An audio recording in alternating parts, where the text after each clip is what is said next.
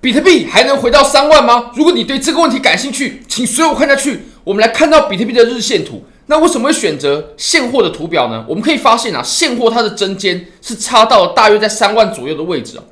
那如果说期货合约的话，有些可能差到三万零六百，或者是三万零八百。那我认为我们在分析上呢，有一些点位啊，拉斐波那契等等的，所以精确的点位啊，针尖的位置呢也是非常重要的。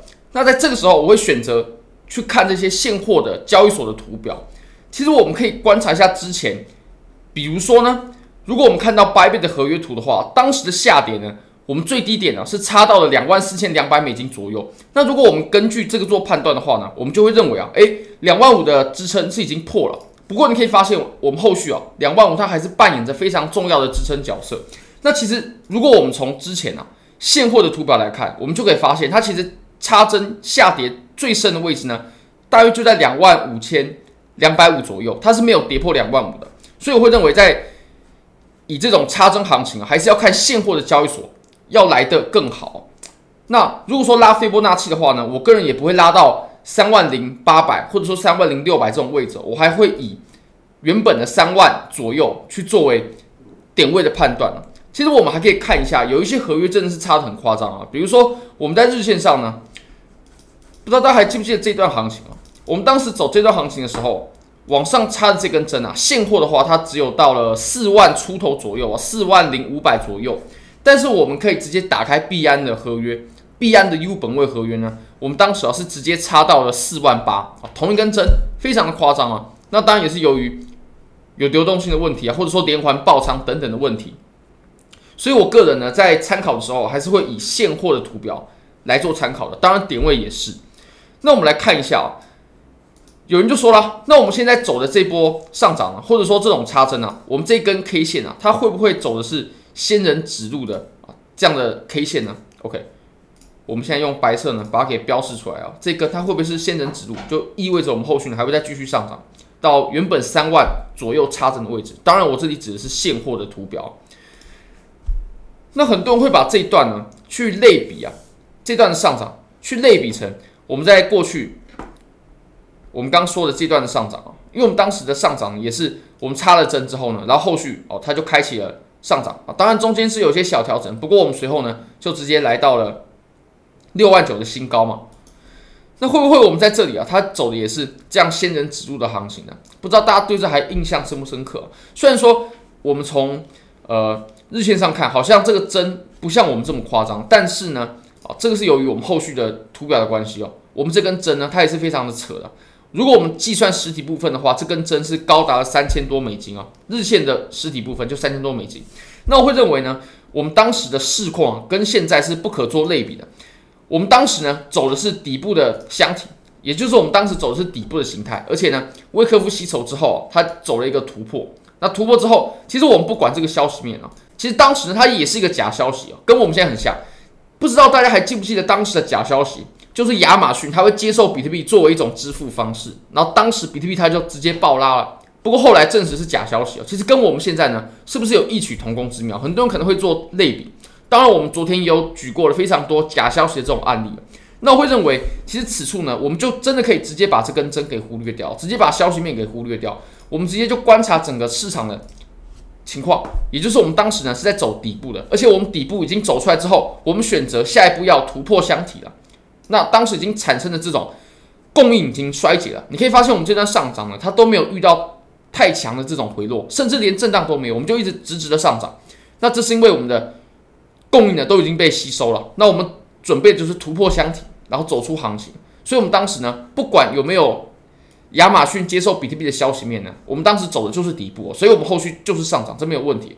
那我们现在呢，我会认为啊，我们走的虽然说也是有消息面影响，但是呢，我会认为我们现在走的它就是一个顶部的过程，顶部的派发的过程，就是我们在白色这个箱体，我会认为它是一个还没有下破，或者说值得我们布局的派发的过程。那为什么会说我们在这一段呢？我认为至高至高啊。它就是到三万二，连新高我都认为很难很难突破。那当然，两万九到三万这个位置呢，才是我个人在预期它最后这一波上涨能到的点位哦。那如果说到三万二左右的话呢，我认为就就真的已经很极限、很极限、很极限的，就是封顶就是在我们前高的这个位置，它就真的很难再上去了。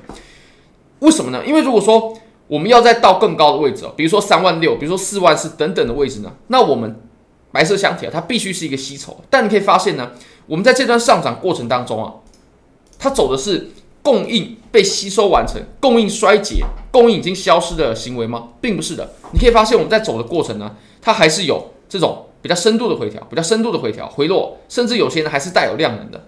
那其实这跟我们之前啊所看到的。脱离吸筹箱体底部的行为呢，就是完全不同的。比如说，在这个位置，它脱离吸筹箱体的时候呢，它走的是非常强强势的，而且中间呢没有震荡，没有回调，没有产生阴线，甚至没有阴线。那我们还可以再看到过去的几轮行情啊，比如说呢，呃，当时在这个位置，它也是走着非常非常雷同的行情的这一段啊，脱离吸筹箱体。当然呢，前面还有一个我认为更经典的位置呢，就在这里，这里它也是完全都没有走任何的这种犹豫啊。没有，就直接拉升了。但我们现在的行情呢，它走的就是不一样。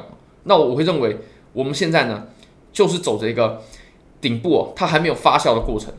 那我认为它最终还是会发酵的。所以如果说要布局空单的话，我个人呢会选择在两万九到三万的这个位置呢，或许去考虑布局去空单。那如果说呃想要高抛低吸的朋友呢，我自己啊，有计划，说不定可以在两万九到三万这个位置呢，也说不定又可以再抛一点。那我们可以在低位的时候，比如说跌破两万五左右的时候呢，再把它重新给接回来。